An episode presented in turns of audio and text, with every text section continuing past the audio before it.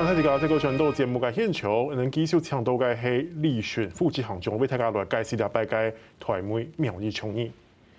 呃，老师，那接下来你刚刚有提到说，就是其实这对对台湾来讲，它是一个在美国战略已经是一个不可分割的一部分的了嘛？对。那你刚刚有提到说，这次的倡议有点像一个迷你型的 IPEF，那是不是有点美国在第一轮没有把台湾纳进来之后，再给台湾一点小补偿的感觉？我想这个呃时间点这么接近啊，当然会有一种补偿的这种感觉在，或者说一个用意在。可是我觉得追根究底，美国呃终究是要把台湾纳到 IPEF 的架构。所谓纳到 IPEF 架构有很多种可能性，包含了台美的合作，包含了透过台美甚至未来的台日的合作，好把台湾连接到直接接进去了。对。因为 IPEF 跟我们所熟悉的所谓 CPTPP 这种经贸协定不一样，IPEF 第一个它可能没有一个大的协定，第二个它对所谓会员非会员那个界限 是非常模糊，它不是用，它其实是要创造大家利多，当然也是为了美国利益，但是也希望创造别人的利益，在创造利益的过程里面，会员与否的身份就没有那么关键了，因为 CPTPP 为什么要讲得那么清楚？因为你是会员，你就有权利跟义务；你不是会员，你就没有这些。可是 IPEF 不是，IPF 是鼓励大家尽可能的参加，好让这些所谓呃新的世界工厂的这个形成可以加速。所以他不会那么计较哦，你你你身上挂的是什么会员，还是什么办会员，还是什么？没有没有这种呃担心哈，也不需要。那不过呢，对台湾的意义，我想要先退一步来看，说美国为什么要推 IPEF？因为就在这几天，美国又宣布了一个新的倡议，叫做拉丁美洲经济框架或者经济架构。好，我们这个叫 IPEF 嘛，啊那边叫做 Latin American PF。好，所以看起来美国不是只有在印太在做这个 P 这个经济架构，它在拉丁美洲也在。所以现在那个轮廓越来越清楚，就是美国其实有一个大的方向，就是它希望在未来十年、二十年里面，呃。这个全球供应链的生产的结构，哈，我们要淡化中国在这里面的角色，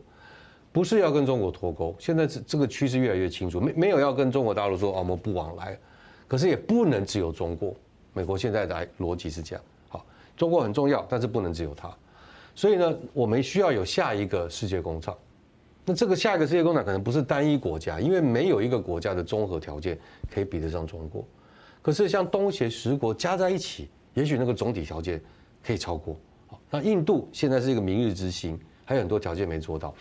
所以他他其实透过在印太地区透过 IPEF 好，想要去呃达到这个我们刚才讲的分散呃供应链结构，来提升美国竞争力，确保它的安全的一个做法。那很明显的，他对拉丁美洲国家也采取了相同的做法。我们知道拉丁美洲国家，特别是那个南美洲国家里面，有一些的这个像智利，他们的工业基础已经非常好了。好，那像这个中南美洲本来就有很多外人投资，从纺织到电子都在呃中南中美洲这个地方了哈。然后他们的那个物资非常的丰丰厚，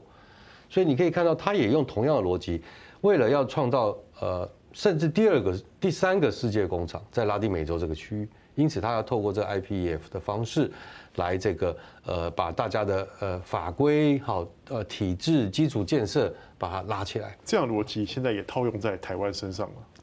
这个逻辑完全透过这个二十一世纪台北倡议套用在台湾身上。台湾相对来说，这个呃，就是追准呃供应链的准备程度是可能比大部分国家都来得更高，因为我们本来就是供应链主要的成员。好，但是呢，这个呃，我们可以说 I P，我们这样形容哈，I P F 是一个标签。好，就是譬如说你是哪一班的，好，我是 I P F 班的。因为前几天这个美国商务部长才讲了，说未来呃苹果供应链移转的话，我们认为 IPF 国家是优先选项。这就是我们刚才讲你是哪一班的概念，你身上贴了一个 IPF，好像某种程度是美国认证说，哎，美国企业可以去选择的对象。好，但它当然也一方面增加其他国家加入的意愿了。好，那对台湾来说，我们身上本来就有一个苹果供应链的标签。好，可是如果我们可以透过台美也确定说，我们也加了一个 IPF 的标签，就是我的体制跟 IPF 是完全接轨，那对台湾未来在这个供应链的参与的角色来说，当然是有帮助的哈。所以我也顺便谈谈到，就是说 IPF 的参与是什么意思？既然它不是，如果它不是用会员这种权利义务这么明显的架构，我们要贴上这个标签的方式就很多了。好，不未必是要透过要参加一个很多国家一起开会的这个场合，我们才能取得这个认证。好，透过台美的这样的一个方式，一样也是一个台湾取得认证的一个一个一个可能性。嗯哼，老师，那这样子，你刚刚也有说到说，呃，包括说。呃，这次的我们谈的倡议当中，有很多其实也是 CPTPP 所关注的议题。那大家也很关心说，哎，是不是也某程度来讲，也是为台湾加入 CPTPP 呢贴了一个认证在上面？你讲认证，这一点我就没办法讲那么肯定的哈。但是实际上，我先讲实际上啊，就是说，呃呃，十一个台美倡议的议题，从这个贸呃供应链认呃对不起，到从这个贸易便捷化、电子商务。中小企业、劳工一路走到公营企业，这一些每一题都有个对应的 CPTPP 的专章，OK，所以对台湾来说，第一个实际大家不用太担心那个影响，因为我们过去六七年早就在准备 CPTPP 内容跟台湾的符合性的这种这种对应啊调整，好，所以这些议题就是同样属于 CPTPP 的台美倡议，台湾其实早就已经准备很多年了，好，那美国符合条件了吗？不符合条件，当然是符合条件。就我们的评估来说，是早就符合条件。台湾当然还有一些，譬如说农业的改革啦，好，还有就是说这个譬如说汽车工业的这种呃调整，好，法规上，呃，CPTP 其实要求的是法规的现代化，所以这个所谓现代化不是只有改条文，是你整个运作的风气跟习惯。譬如说你做决定要用风险评估的方式，要多看科学，好，少一点政治，这些是需要透过。实际的那种做法的改变才有办法达到，那这个未来就需要持续的来做调整。这些，然后那啊，CPTPP 里面也讲到了所谓这个良好良好的这个，它叫做法规调和，就是良好法规品质这一题也出现在台美，好，所以我们也可以说哈，这次的这个 IPF 也好，台美倡议也好，它是一个没有市场开放的 CPTPP。不谈干不谈关税，不谈关税，不谈投资开放，不谈服务业开放。好，为什么呢？因为美国现在气氛不支持美国去谈这种有市场开放内容的协定，这就是为什么台美没有没有没有空间的原因。实际上，美国把跟英国的 FTA 也停下来了，跟欧盟的 FTA 也都停下来了。好，因为美国现在当前政策是希望投资回到美国，而这种呃有市场开放的协定会让投资不愿意回到美国来。因为没有关税嘛，我在哪里生产，在出口美国也很好，啊，所以美国现在对这个是一点兴趣都没有。可是他也知道 CPT 里面有很多有价值的、对美国有意义的，所以他就把 CPTP 这些专章抽出来，好，变成一个叫做 IPEF，当然还加上了像基础建设、新能源这些额外的这个这个。所以最简单的说，我们可以看到美国的企图，就是他他要透过秩序跟基础建设投资，还有新能源投资，新的规则来形成一个新的。呃，世界工厂网络，那这个当然是对美国有利，可是他的呃说法或者他的目的也是希望大家都因此而带动他们的经济繁荣。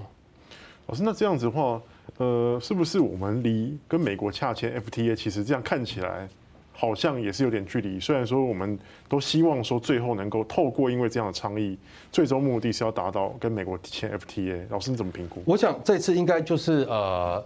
很明显的是一个堆积木的效果了，哈。我们说 CPTPP 里面啊，去掉这些什么呃专那个细节啦、行政层，这就是他们自己内部运作组织去掉，大概有大概二十五到二十六个章节，好。那 CP 这一次的台美倡议已经包含了里面大概超过十个的议题了，这个就是很明显的堆积木，也就是说二十几个章节里面的十个章节，我们先来谈，先来确定。那呃。未来，呃，假设美国的风向变了，好，那他呃开始愿意接受 FTA 的，那台湾以及英国以及欧盟当然就会是首选，因为我们基本上已经谈完一半以上，对美国来说，所以是一个叫做经贸上面有个叫做呃低挂的果实 （low hanging fruit），就是比较容易完成的，先摘了，没错，好，所以这个呃。英国在前几个礼拜啊，发了一个声明，他就说：第一个，我们充分了解以及尊重美国现在没有谈 FTA 的意愿，这样的立场，我们充分了解。第二个，他说我们持续透过我刚才讲的跨未来的这个跨大西洋未来倡议，去跟美国深化互动，好，以待美国风向改变的时候，我们可以很加速的。所以说，我们现在也在等待那个风。我们现在就是全力的准备，好，有多少就能多少准备多少，好，然后呢，等待美国的风向的改变。我想这会是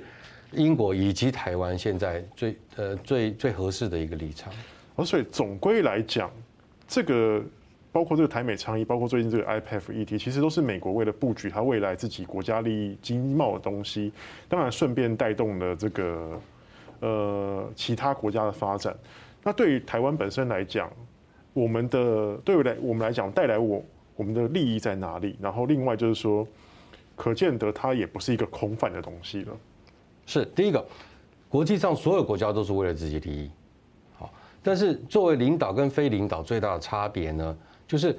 以美国为例，他在创造自追求自己利益的过程里面，他也同时间兼顾了其他国家的这个想法，所以他在创造是一个 win-win，就是双赢的方向。这这个我们是一个简单的叫做国际社会的领导人的一个基本条件，就是你不能只为了自己的好处，你也要让大家都感都可以理解为什么那个呃对台湾也是有好处的。好，所以这是第一块。